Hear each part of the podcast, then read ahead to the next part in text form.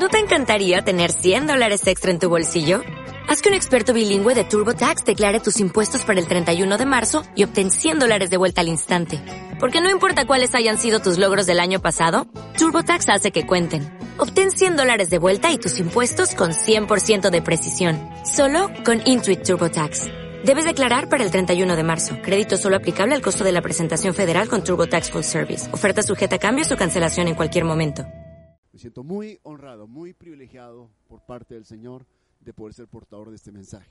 Sé que esta semana ha sido una semana bendecida en medio de todo lo que estamos viviendo, pero Dios está en control de todas las cosas. Así que vamos a descansar en Él y vamos a ver qué es lo que Él tiene para nosotros este día. Los invito a abrir sus Biblias en el libro de los Hechos capítulo 2, 42 y dice así la palabra, y perseveraban en la doctrina de los apóstoles, en la comunión unos con otros, en el partimiento del pan y en las oraciones. Y hoy quiero traer este tema para ustedes que lo he intitulado Los Esenciales, porque creo yo que en la vida hay cosas esenciales, serían primordiales y básicas que ocupan un primer lugar en toda nuestra vida y nuestras decisiones. Los esenciales, eh, podríamos referir una, una historia sobre los jugadores, ya sea de béisbol o de básquetbol como Michael Jordan, que para él hacer las cosas esenciales le garantizaba el éxito en los encuentros de básquetbol. Una de las cosas que él dice que se, se debió a esto, que él podría encestar tantas canastas, es la práctica de eh, los tiros y del golpe de la pelota en la duela y el cruce de la pelota de una mano a otra mano. El caminar hacia atrás, hacia los lados, el brincar, por ejemplo, y lanzar la pelota dentro del área o fuera de ella, o en los tiros de los tiros que implicaban tres puntos, eso hacerlo cientos de veces o aún miles de veces al día era lo que a él le daba la victoria en los encuentros. Y yo creo que así igualmente en nuestra vida hay cosas muy esenciales que debemos practicar constantemente. Por ejemplo, estamos hoy en este en esta cuarentena y hay cosas que son esenciales, trabajos que son esenciales. Por ejemplo, los empleados de las farmacias son trabajos muy esenciales. El trabajo de los que están en las empresas que producen productos para el cuidado de la salud son muy esenciales. También están los que están los que atienden los aspectos de alimentos son esenciales o el transporte de alimentos es muy esencial el trabajo de que suple la electricidad en tu casa o los servicios básicos como son el agua y la luz son muy esenciales. Entonces quiere decir que hay cosas que son esenciales en nuestra vida y que nos garantizan que las cosas funcionen. Eh, hoy precisamente para poder transmitir este, esta programación necesitamos personas esenciales en nuestra iglesia como al igual en otras iglesias. Hay personas que sin ellas no podríamos hacer esto. Para mí son muy esenciales en esta hora. El equipo de multimedia, el equipo digital, el, equipo creativo, el equipo de audio, el equipo de música es muy, muy esencial para poder transmitir lo que estamos transmitiendo. Así que hoy te quiero llevar en esta ah, transmisión a contemplar para mí las cuatro cosas que eran muy esenciales en iglesia del primer siglo y que deben seguir siendo esenciales, es decir, nunca pasarán a un segundo término, porque son cosas básicas, son cosas muy necesarias y muy primordiales. Y esto es lo que la iglesia primitiva hacía y es lo que le garantizaba la victoria en la vida cristiana. La primera cosa que hemos leído en el libro de los Hechos, capítulo 2, 42, es que la iglesia perseveraba en la doctrina de los apóstoles. Y es que es tan importante que nosotros, a pesar de esta contingencia, no nos desconectemos de la palabra, de la doctrina. Es decir, debe ser enseñada, debe ser ah, memorizada, debe ser repetida la doctrina de los apóstoles. Obvio, las, la doctrina de los apóstoles en la iglesia primitiva hablaba de lo que Cristo les había enseñado a ellos. Y ellos no enseñaban lo que bien les parecía ellos enseñaban lo que habían escuchado de Jesús eh, tantas veces que ellos tuvieron contacto con él. El capítulo de Hechos 5:42 dice, y todos los días en el templo y por las casas, no cesaban de enseñar y predicar a Jesucristo. Esto implica entonces que ellos tenían la facultad, la libertad de poder estar en, el templo, en los atrios, en los patios, afuera, eh, y también poder estar en las casas. Pero ellos no cesaban, ya sea que estuviesen en los atrios del templo, o ya sea que estuviesen en las casas, o sea que estuviesen en las calles o en las montañas o a la orilla de un lago, ellos seguirían enseñando la doctrina de Jesucristo. Ellos predicaban a Cristo.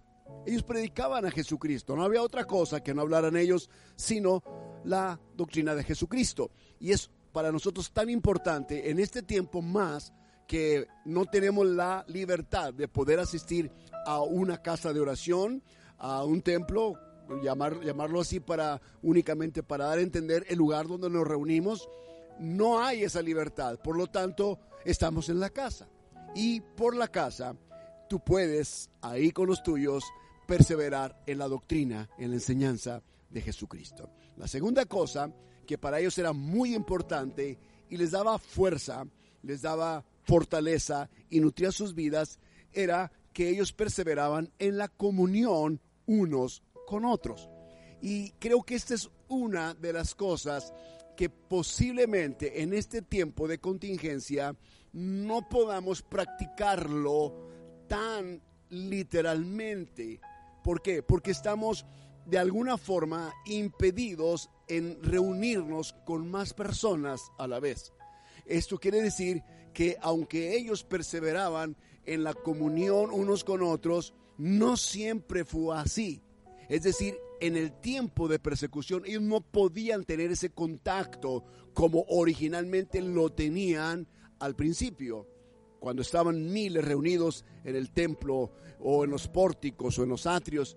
Pero aún así uno tiene que buscar la forma, la manera de estar en comunión unos con otros. El capítulo de Hechos 2.44 refiere todos los que habían creído estaban juntos. Eso es algo que en este momento no podemos lograr, estar juntos. Sin embargo, dice que ellos tenían en común todas las cosas. Y creo también que a la distancia podemos estar en ese espíritu juntos, podemos estar en ese espíritu en comunión unos con otros. Comunión significa que aunque estás tú en tu casa y tus amigos o tus hermanos están en otra casa, pueden tener comunión a través de los medios que pudiéramos usar. Por ejemplo, hoy, si tú estás mirando esta transmisión, tú estás teniendo comunión con cientos de personas, quizá miles de personas que ven las transmisiones en el momento o posiblemente durante el día o la semana o las siguientes semanas.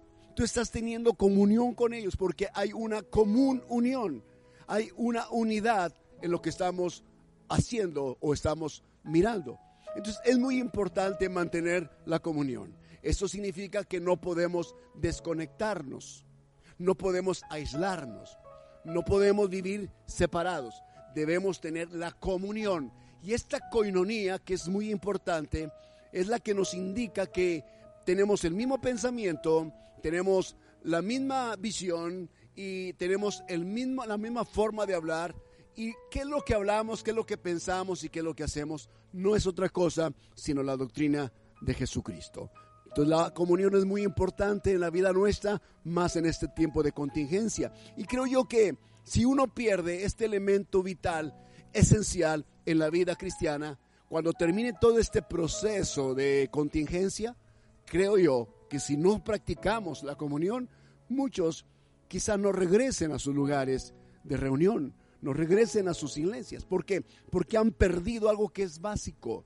Y lo básico es lo que nos hace fuertes. Las cosas que básica y esencialmente estamos haciendo son las que nos dan la fortaleza. Amado, les invito entonces a mantenerse en comunión unos con otros, aunque sea a la distancia. La tercera tercer cosa en la que ellos participaban era en el partimiento del pan. Vean qué importante es perseverar en el partimiento del pan. Y no solamente estamos refiriéndonos al hecho de tomar la cena del Señor, sino en el hecho de compartir con los demás de las bendiciones que Dios nos da, a ser partícipes a otros de las bendiciones que Dios nos provee en el momento de necesidad. Es decir, cuando hay necesidad en el cuerpo, poder extender la mano a otros y partir el pan con el necesitado. Dice el capítulo Hechos 2.46, y perseverando unánimes cada día en el templo y partiendo el pan en las casas. Creo que aquí es muy importante enfocarnos un poco y no olvidar que posiblemente tus hermanos, tus amigos, tus vecinos a un lado o a la distancia estén en alguna necesidad. Ellos comían juntos con alegría y sencillez de corazón. Quizá hoy no puedas comer junto con ellos, pero puedes mantener el corazón alegre y sencillo compartiendo de lo que Dios te ha dado a otros que lo necesitan. Es importante entonces también compartir de las necesidades a los demás. Cuando alguien está pasando por una necesidad, especialmente de alimento, de agua, de abrigo, poder extender la mano que ayuda. Y finalmente, la iglesia perseveraba en las oraciones. Esto habla de la importancia y esencial, básica y primordial que es la oración en el cuerpo de Cristo, llamado la iglesia. Qué importante es. En Hechos 3.1 dice que Pedro y Juan subían juntos al templo a la hora novena, la de la oración.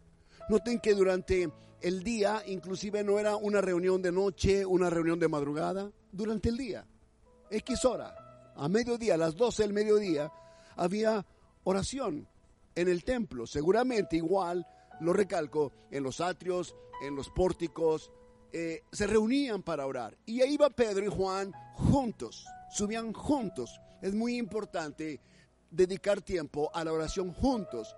En este caso, los que están en casa, los esposos, eh, los padres y los hijos, los hermanos, juntarse, tener ese tiempo para orar juntos, porque la oración es básico, esencial en la vida de todo creyente. Concluiré con esto que dice el doctor Derek Prince con respecto a los secretos de un guerrero de oración. Él dice que la oración es una de las mayores oportunidades, uno de los mayores privilegios y uno de los principales ministerios a disposición de todos los cristianos. Y yo creo que lo que él dice es tan cierto, porque Jesús enseñó acerca de la oración más que enseñar a sus discípulos a predicar o a hablar o a presentarse en público. Realmente nunca lo hizo como tal, pero sí a través de su ejemplo. Pero él sí enseñó abiertamente de una realidad existente en la vida de todo creyente, la necesidad de orar. Y los discípulos sabían que el resultado ministerial del maestro se debía a la forma como él oraba. Pero ellos pocas veces veían a Jesús orar. Recordemos que Jesús salía de madrugada, aún de noche, e iba a la montaña y allá hablaba con su padre, luego descendía y comenzaba a hacer milagros. Por eso le dijeron ellos, dinos, ¿cuál es el secreto de tus milagros? Enséñanos cómo tú oras, enséñanos cómo orar.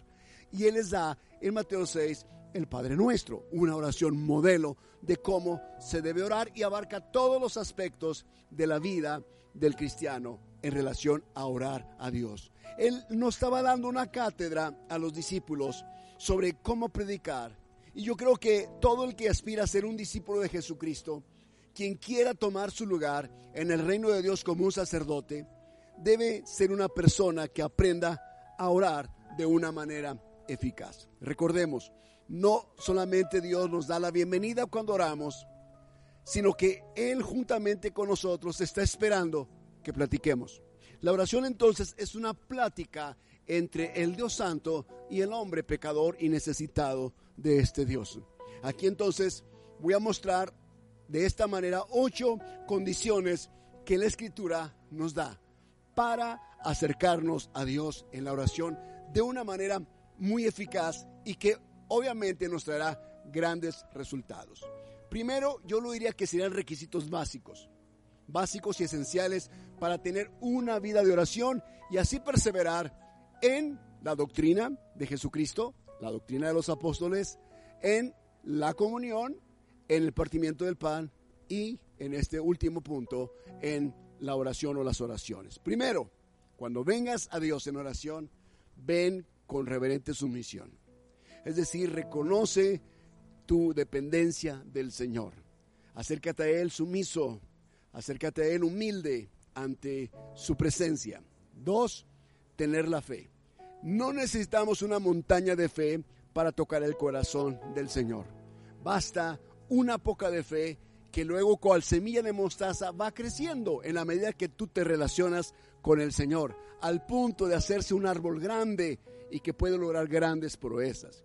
Tres, vas a pedir todo lo que quieras al Padre en el nombre de Jesús. Cuatro, te vas a acercar a Dios el Padre con valentía. Valentía es, no te vas a acercar con timidez, con un corazón medroso, sino como un hijo que se acerca al Padre. Acércate a Dios con un corazón donde tú estás llegando y tú estás creyendo que Dios va a hacer algo cuando tú vienes con fe a pedirle. La quinta cosa es que tú te vas a acercar a Él como un hijo que tiene derechos legales.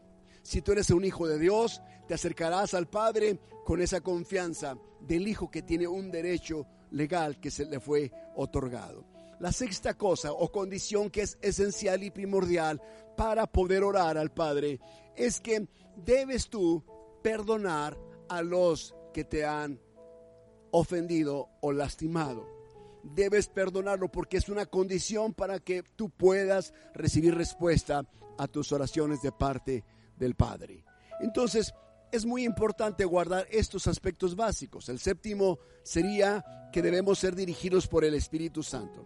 Aún cuando tú vas a hablar con el Padre en el nombre de Jesucristo, tus palabras deben ser guiadas y dirigidas por el Espíritu Santo, porque es el Espíritu Santo que te pondrá por qué cosas tú debes orar o pedir, porque serán cosas que están muy alineadas a la voluntad de Dios. Nunca oramos a Dios algo que el Padre no nos ha prometido que nos va a dar. Sería innecesario porque eso no sería la voluntad de Dios. Y la voluntad de Dios para ti siempre va a ser buena, agradable y perfecta. Y por último, es cuando vienes delante del Señor. Tú pides a Dios de acuerdo a su palabra, que es su voluntad. Tú pides a Dios de acuerdo a lo que Él ya te ha dicho, que Él te quiere dar, que Él te va a dar, que Él te ha prometido. Y cuando vienes a orar delante de Él e inquirir en su en su, en su santo templo, en su tabernáculo, y te acercas con esa confianza de hijo, debes de, tener en tu corazón la certeza de que todo aquello que tú le has pedido, Él te lo va a dar. No debe haber la más mínima duda, porque esa es, la voluntad de Dios para ti. Cada promesa del Padre para ti es una garantía de, lo que, de que si tú le pides a Él, esa promesa va a ser hecha, va a ser realizada. Así que amados, les dejo estos cuatro aspectos básicos de la vida cristiana, tanto en la iglesia primitiva y que han seguido durante todos los dos mil años que hemos estado sobre la tierra después de, Cristo hasta este día, aún en medio de contingencias, en medio de epidemias, de pandemias, de persecuciones, la iglesia ha perseverado en estas cuatro cosas. Nunca la iglesia dejó de hacer las cosas básicas que son perseverar en la doctrina, tener comunión unos con otros, partir el pan y orar. Esas cuatro cosas nos darán fuerza en estos momentos críticos. Ahora quiero llevarte a orar. Quiero orar al Padre en el nombre de Jesús por tu vida. Tú que nos estás observando, estás conectado. Quiero pedir al Padre que te bendiga, que te ayude en estos tiempos a pasar, a salir victorioso. Padre, en el nombre de Cristo Jesús, yo bendigo cada persona que hoy está conectado a través de esta transmisión, escuchando el mensaje de tu palabra te quiero pedir por ellos en el nombre de Jesús, que derribes todo temor, todo miedo a la situación actual, que tú pongas en ellos, Señor, un ápice de fe, que pongas en ellos la dosis, Señor, exacta de confianza en ti para que puedan salir victoriosos en medio de esta pandemia. Yo te quiero rogar por aquellos que han fluctuado, Señor, en su fe y en su confianza en ti, que recuperen su fe, Señor que recupere su confianza en ti. Yo te ruego, Padre, en el nombre de Jesucristo, ayuda a las familias. Aquellos que están, Señor, recluidos en sus casas por indicaciones.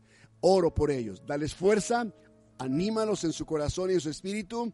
Pronto, Señor, estarán juntos en comunión con el resto de sus hermanos y familiares. En el nombre de Cristo Jesús yo les bendigo y deseo, Señor, sean sanados los que están enfermos, que reciban completa salud, completa sanidad en este momento.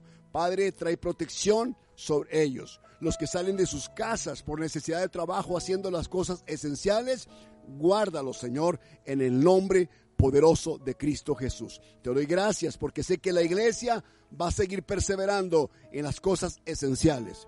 La doctrina, que es la lectura de la palabra, el aprendizaje y la aplicación de la doctrina, los principios de tu palabra, pero también, Señor, en la comunión unos con otros. Y mi Dios eterno, en compartir de las bendiciones que tú nos has dado a los que más necesitan. Y también en seguir orando a la distancia con un Dios que está presente. En el nombre de Cristo Jesús, los bendigo, Señor, y te doy gracias. Amén, amén y amén. Ahora, amados amigos, aquellos que están conectados y que aún en su corazón no están seguros si realmente Dios está de su lado, si realmente el Señor Jesús es su Señor y su Salvador. Usted hoy puede hacer o tomar la decisión de acercarse a Él con confianza y a través de esa oración usted puede venir a los brazos de Jesús. Dígale a través de esta oración, Señor Jesús, ahora creo en ti. Y yo sé que he hecho cosas muy incorrectas, pero Señor, en mi corazón siento la necesidad de acercarme a ti y nunca más separarme. Te pido que me perdones cualquier pecado que haya cometido, porque han sido muchos. Y hoy estoy arrepentido.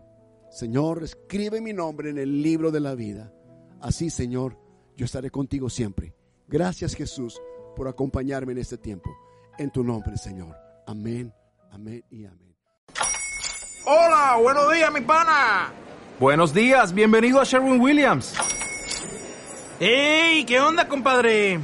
¿Qué onda? Ya tengo lista la pintura que ordenaste en el ProPlus app. Con más de 6.000 representantes en nuestras tiendas listos para atenderte en tu idioma y beneficios para contratistas que encontrarás en aliadopro.com. En Sherwin Williams somos el aliado del PRO.